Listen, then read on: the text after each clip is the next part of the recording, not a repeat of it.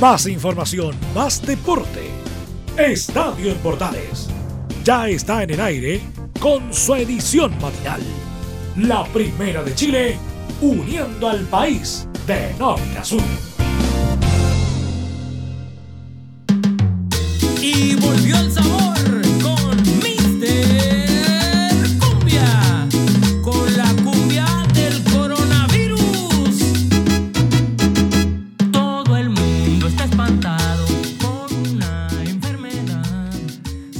Digamos las cosas como son, es el tema es el tema del, del año, así que hay que hablarlo y hay que considerarlo en todas partes, aunque esto sea un programa deportivo.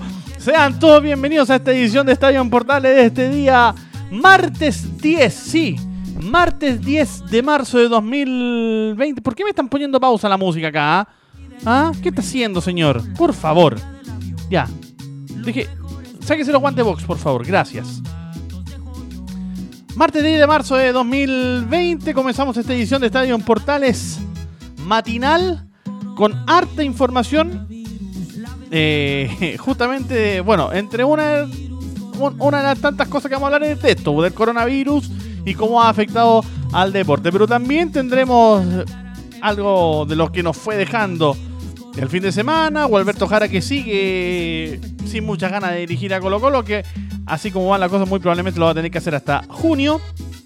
Ángelo Enríquez que tiene que recuperar el control de sus acciones, así al menos lo dijo un psicólogo deportivo. El Nico Mazú que se refirió a la derrota en Copa Davis, que hay que dar vuelta a la página. Y pronto Tabilo que hablaba muy bien de ojalá quedar entre los 100 mejores del mundo a fin de año y que el, el apoyo que les daba Nico Mazú también era eh, bastante importante. Bozán que habló después de su derrota por Deporte de la Serena frente a Colo Colo.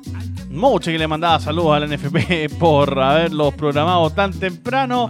Calera que le ganó ayer en el Nicolás Chaguana Coquimbo Unido 2 a 0 y quedó como líder del torneo. ¿Ah? Con un penal marrado también por Mauricio Pinilla. Por ahí que, bueno, el alcalde de la Cisterna que clausuró el estadio municipal de esa comuna para el partido entre Palestino y la U. Y que le mandó un mensaje a sus dirigentes, a los dirigentes árabes, que se fueran a jugar a las Condes. Ah, eh, hay hartas cosas que vamos a revisar en esta jornada de día martes. Así que sean todos bienvenidos a esta edición de Estadio Portales Matinal. Desinfectante, ese es muy efectivo. Bueno, y para meternos al tiro en tema, ah, para que no digan que este programa no es eh, atingente, lo cierto es que el Comité Olímpico Nacional Italiano decidió ayer lunes paralizar todas las actividades deportivas en ese país y además pidió a las autoridades publicar un decreto a la brevedad que incluya esta medida. Las únicas competencias que seguían en evaluación son las internacionales, tanto a nivel de clubes como de selección, como por ejemplo la Champions League y las clasificatorias a la Copa del Mundo de Qatar. A través de un comunicado, el CONI, por Comité Olímpico Nacional Italiano, informó que la medida durará hasta el 3 de abril, luego de una reunión con representantes de las federaciones de deporte de equipo. Cabe recordar que en Italia es el país europeo más complicado con el coronavirus, ya que registra más de 360 muertes provocadas por el virus. En cada acción y circunstancia, la protección de la salud es la máxima prioridad de todos, dice el comunicado, según replica el Corriere dello Sport. Y también, por ejemplo, tras la suspensión de varios eh, eventos del mundo motor en este caso, la Federación Internacional del Automóvil, la FIA, anunció el viernes pasado, aunque esta noticia eh, se replica recién hoy por todas estas medidas que están ocurriendo en Europa y principalmente en Italia, eh, anunció la creación de una célula de crisis sobre este nuevo coronavirus después de que varias pruebas de deportes de motor fueran aplazadas o incluso canceladas. Por ejemplo, el EPRIX de, de la Fórmula E, que debía disputarse justamente el 4 de abril en Roma, está de momento suspendido. Eh, el Gran Premio de Fórmula 1 de China, que también se iba a correr en abril, el 19 de abril, también fue aplazado a una fecha por determinar. La temporada debería abrirse la próximo, el próximo fin de semana, no este, sino que el siguiente, el 15 de marzo en Australia, seguido de Bahrein el, do- el 22 de marzo. De hecho, para Bahrein ya se informó que la carrera, por primera vez en la historia de una competencia de Fórmula 1, se va a correr sí o sí, pero sin público. Es decir, a puertas cerradas. Solamente con los 22 coches, sus elementos eh, técnicos, los comisarios de la FIA, obviamente todo lo de stewards dentro del, del circuito, pero sin público. En medida, como lo decíamos, inédita en la historia del mundo automotriz. Eh, bueno, por otra parte, la FIA decidió que los pilotos de Fórmula 1 puedan, a partir de hoy, cambiar la decoración de sus cascos con libertad. Bueno, en fin. Eso ya, eh, ya tiene relación con otro tema, pero es otra de, las cosas que aprovechó la FIA de informar eh, junto con esta célula de crisis por el coronavirus. Pasamos y volvemos al fútbol nacional porque, bueno, hoy, perdón, nada que ver, hoy debuta la Copa en debuta como local el cuadro de la Universidad Católica en Copa Libertadores después de la pésima presentación frente al Inter de Porto Alegre la semana pasada, donde perdió en Brasil por tres goles a ceros. Pero está en una complicada situación porque Holland todavía no entiende cómo traspasar el buen juego que tiene el cuadro cruzado eh, en el torneo nacional, traspasar eso a la escena internacional. Y el panorama es difícil para el cuadro cruzado porque, claro, hoy reciben al América de Cali por la segunda fecha de la Copa Libertadores, pero no va a contar con dos, de sus figuras. Para el duelo ante los colombianos, Holland se la va a tener que ingeniar porque va a tener que tratar de prescindir, de hecho va a prescindir derechamente y tiene que tratar de reemplazar a José Pedro Fuensalida y a Gastón Lescano. Ambos jugadores presentaron molestias físicas luego del entrenamiento, lo que les impedirá estar en el duelo que asoma muy probablemente como decisivo eh, tras la derrota justamente, lo decíamos, ante el Inter de Porto Alegre en la primera jornada. Al Chapa y al Gato se le sumaría Ignacio Saavedra, quien arrastra dolencias desde el fin de semana, además de sumar a Belver Huerta, que en el partido pasado fue expulsado. Recordar de que el duelo entre la UC y el América de Cali se jugará a partir de las 19.15 horas en San Carlos de Apoquindo y será de las, desde las 18.30 transmisión de estadio en Portales por su señal 2. Otro de los equipos que, bueno, por el lado del visitante, antes de pasar a, Colo Colo, por el lado del visitante hay un jugador chileno que juega en el América de Cali, que es Rodrigo Ureña. Y él se refiere a las cualidades del rival este martes por Copa Libertadores, destacando obviamente el buen juego que tiene el equipo cruzado. Lo escuchamos. Es un equipo bastante intenso que sale a proponer y a buscar los partidos eh, siempre de local. Eh, juega muy bien, tiene jugadores muy experimentados, pero también tiene una mezcla de jugadores que son eh, dentro de todo como jóvenes, pero son de casa. Por lo menos el 70 o el 65% del plantel en total está conformado por jugadores que vienen de la casa. Entonces, ya ellos desde muy pequeños vienen con una ideología eh, tanto futbolística como táctica. Así que es muy interesante como, como equipo Universidad Católica. Y otra de las cosas que también se informan también eh, en paralelo a este compromiso es que el arquero del América de Cali, que es Jorge, perdón, Joel Graterol, guardameta suplente del equipo Escarlata, no va a poder jugar, ni siquiera pudo entrar a Chile. ¿Por qué?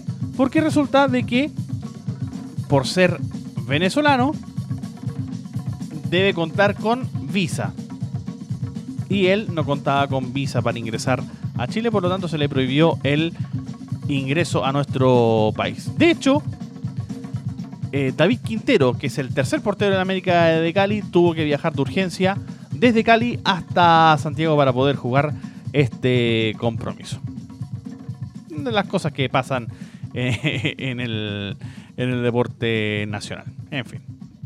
Ahora sí nos metemos a, a revisar lo que será la presentación de Colo Colo, que jugará mañana miércoles por Copa Libertadores, y donde se enfrentará muy probablemente, y, nada que probablemente, muy complicadamente por eh, todo el, este, ¿cómo podríamos llamar? Problema que tiene el cuadro algo para encontrar técnico. Ya se cayó Scolari, ¿cierto? A pesar de que del directorio todavía no lo quieren confirmar, pero ya se cayó Scolari.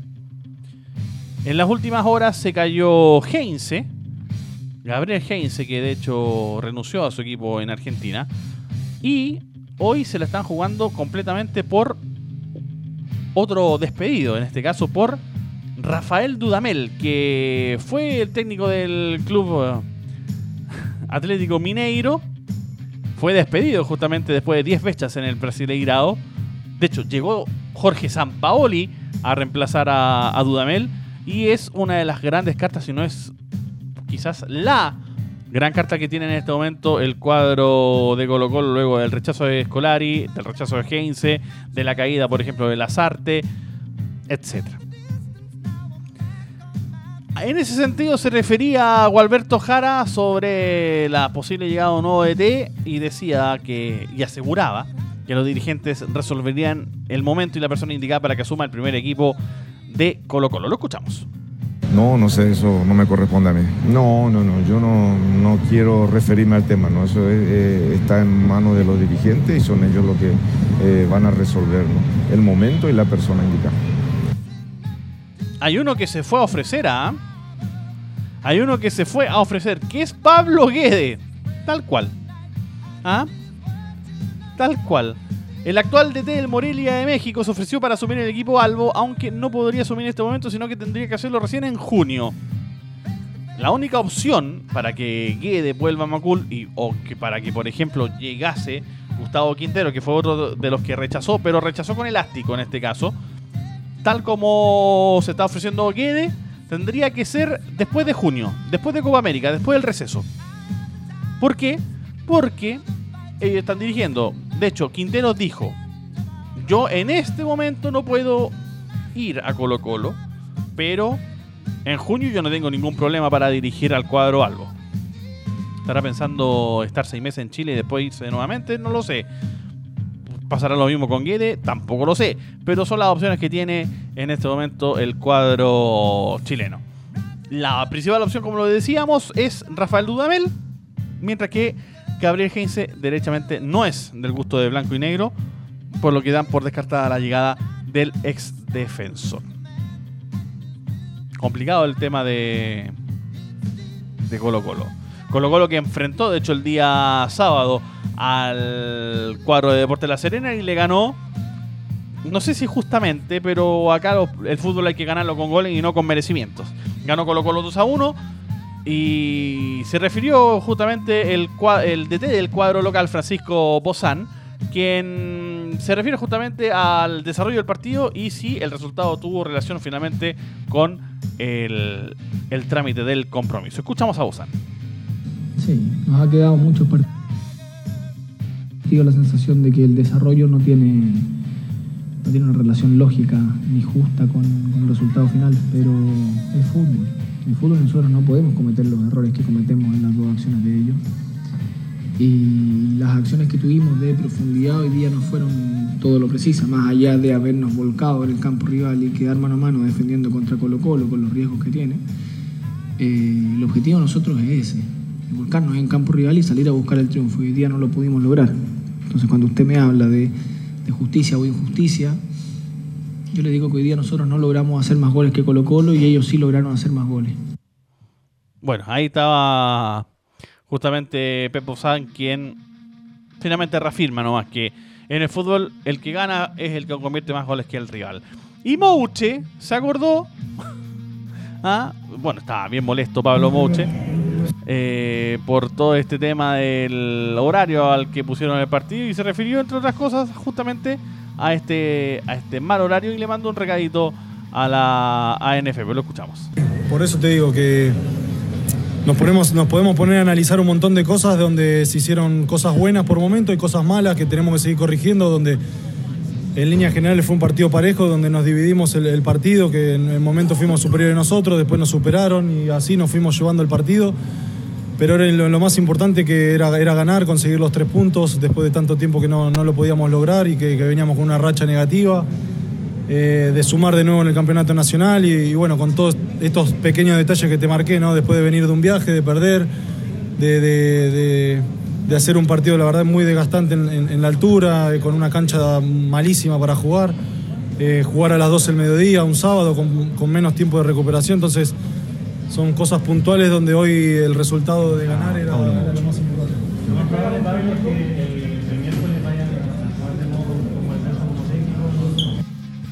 Bueno, ahí estaban las palabras de Pablo Mocho justamente acordándose del NFP y de la programación que los dejó terminando jugar, bueno, terminaron jugando un sábado a mediodía después de venir viajando desde eh, Bolivia, donde habían jugado frente al Jorge Bisleman. La pausa, sí, la pausa ya. Y ya venimos con más información aquí en Estadio en Portales Edición Matinal.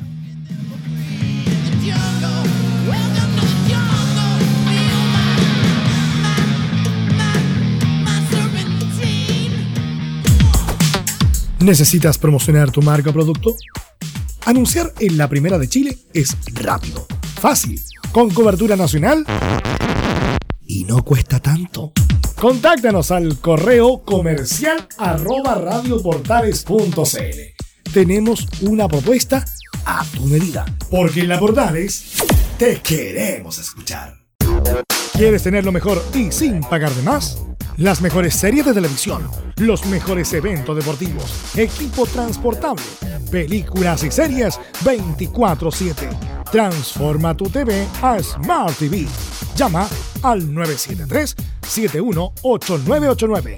Twitter arroba panchops. Te invitamos a disfrutar de la multiplataforma de portales www.radioportales.cl donde podrás escuchar el tradicional 1180m, la señal 2, además de ver la radio junto a Portales TV. Además, te invitamos a informarte en nuestras redes sociales, Twitter, Facebook e Instagram. Ya lo sabes, www.radioportales.cl, la multiplataforma de la Primera de Chile. Entre Marco Grande y Marco Chico, media vuelta y vuelta completa. Escuchas Estadio en Portales en la Primera de Chile, uniendo al país de norte a sur.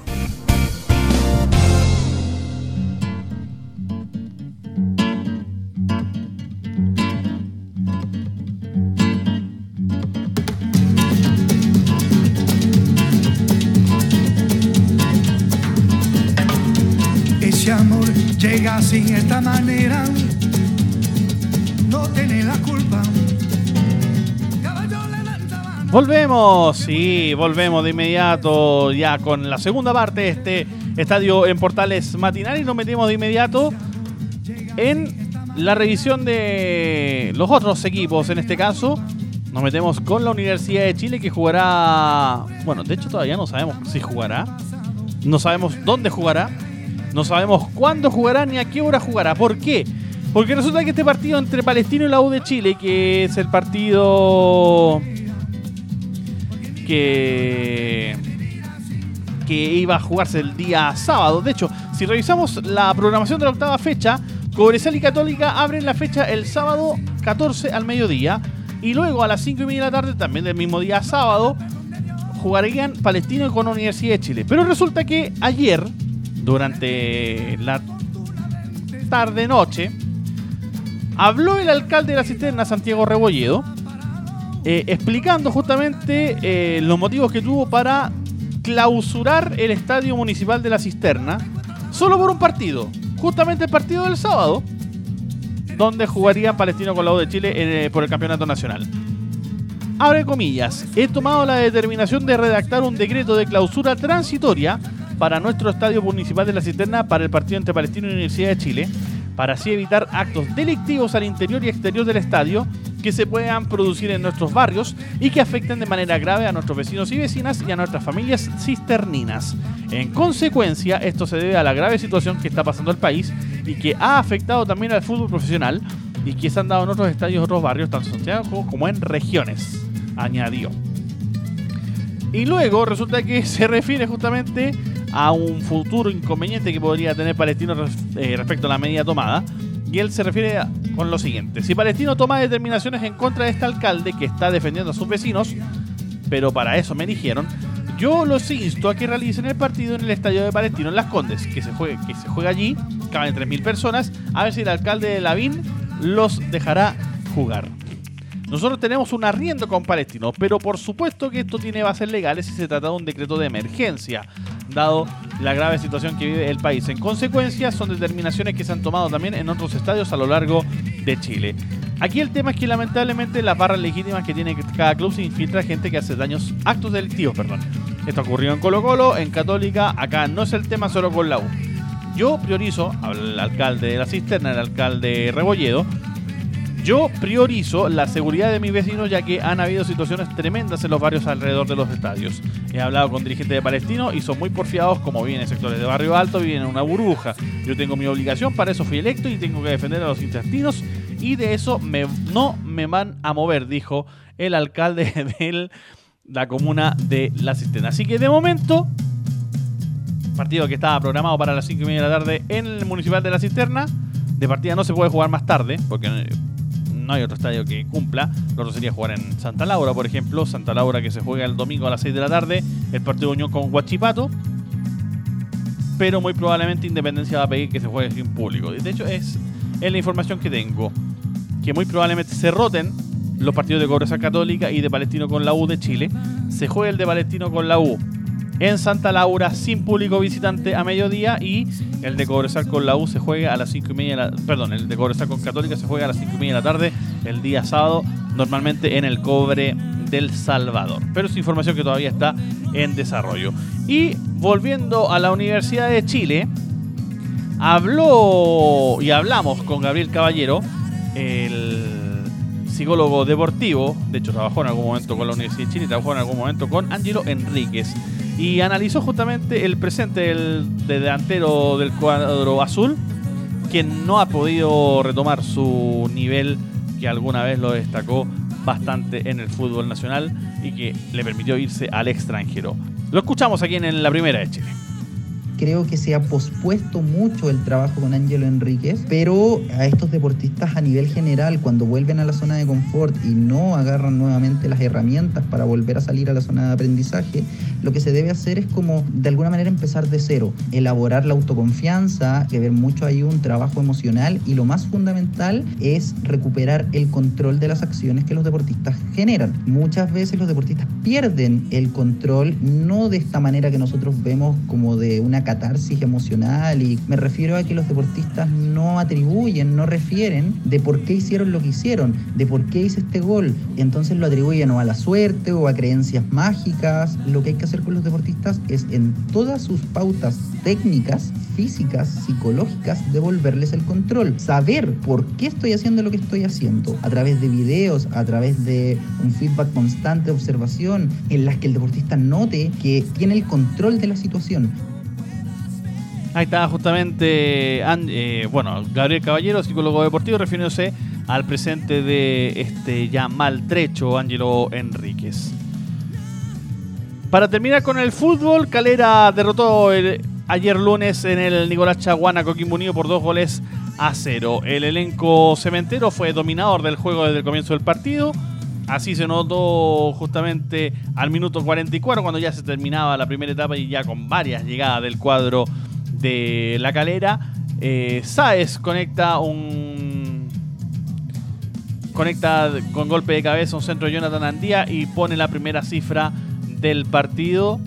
Antes eh, Fernando Cordero se había perdido un gol y el propio Sacha Saez se había perdido también de forma increíble. Lo que podría haber sido su primer tanto cuando estaba solo dentro del área. Eh, pese a que los primeros minutos del segundo tiempo la escuadra coquimbana intentó llegar al arco rival, lo cierto es que dejó espacios en el fondo que aprovechó, por ejemplo, perdón, eh, aprovechar, que fueron aprovechados por, los caleranos, llegando al segundo tanto por medio de Andrés Vilches al minuto 57. Eh, todo se complicó, eso sí, dos minutos más tarde, ya que Rubén Farfán recibía una segunda tarjeta amarilla por falta sobre Santiago García y se iba a las duchas.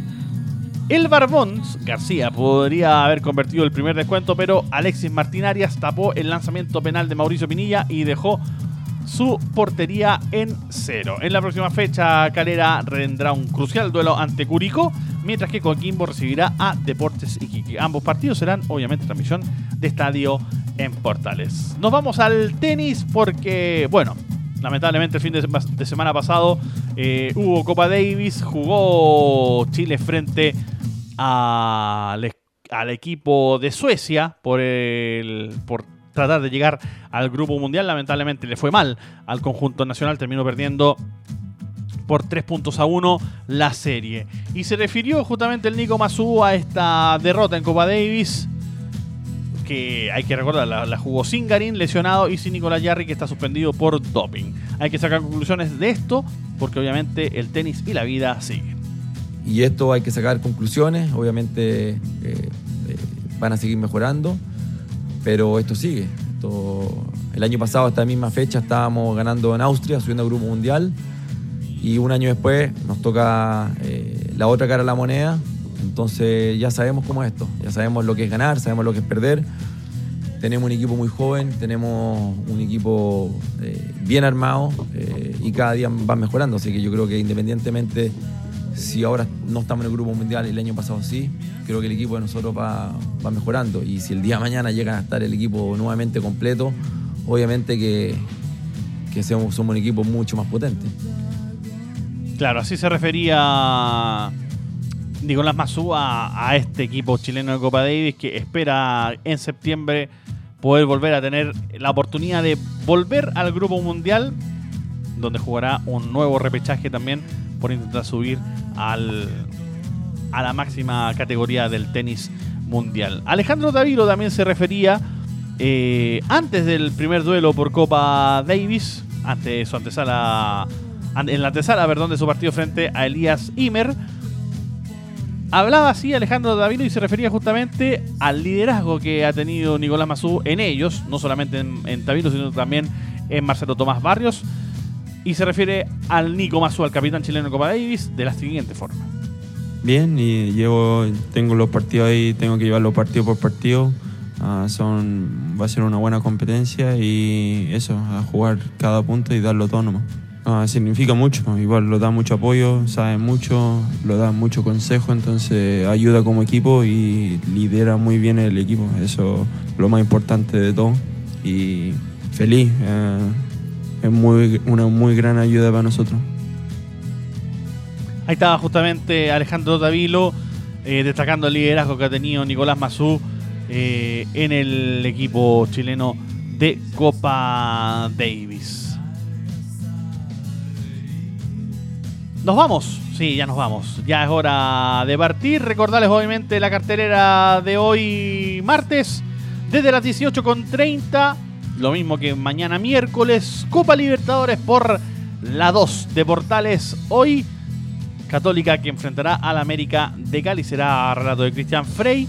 Y mañana, desde el Estadio Monumental, Colo Colo recibe al Atlético Paranaense con relato de este servidor de Anselmo Rojas. Nos vamos. Un abrazo. Muchas gracias. Chao, chao. Buenos días, Chile.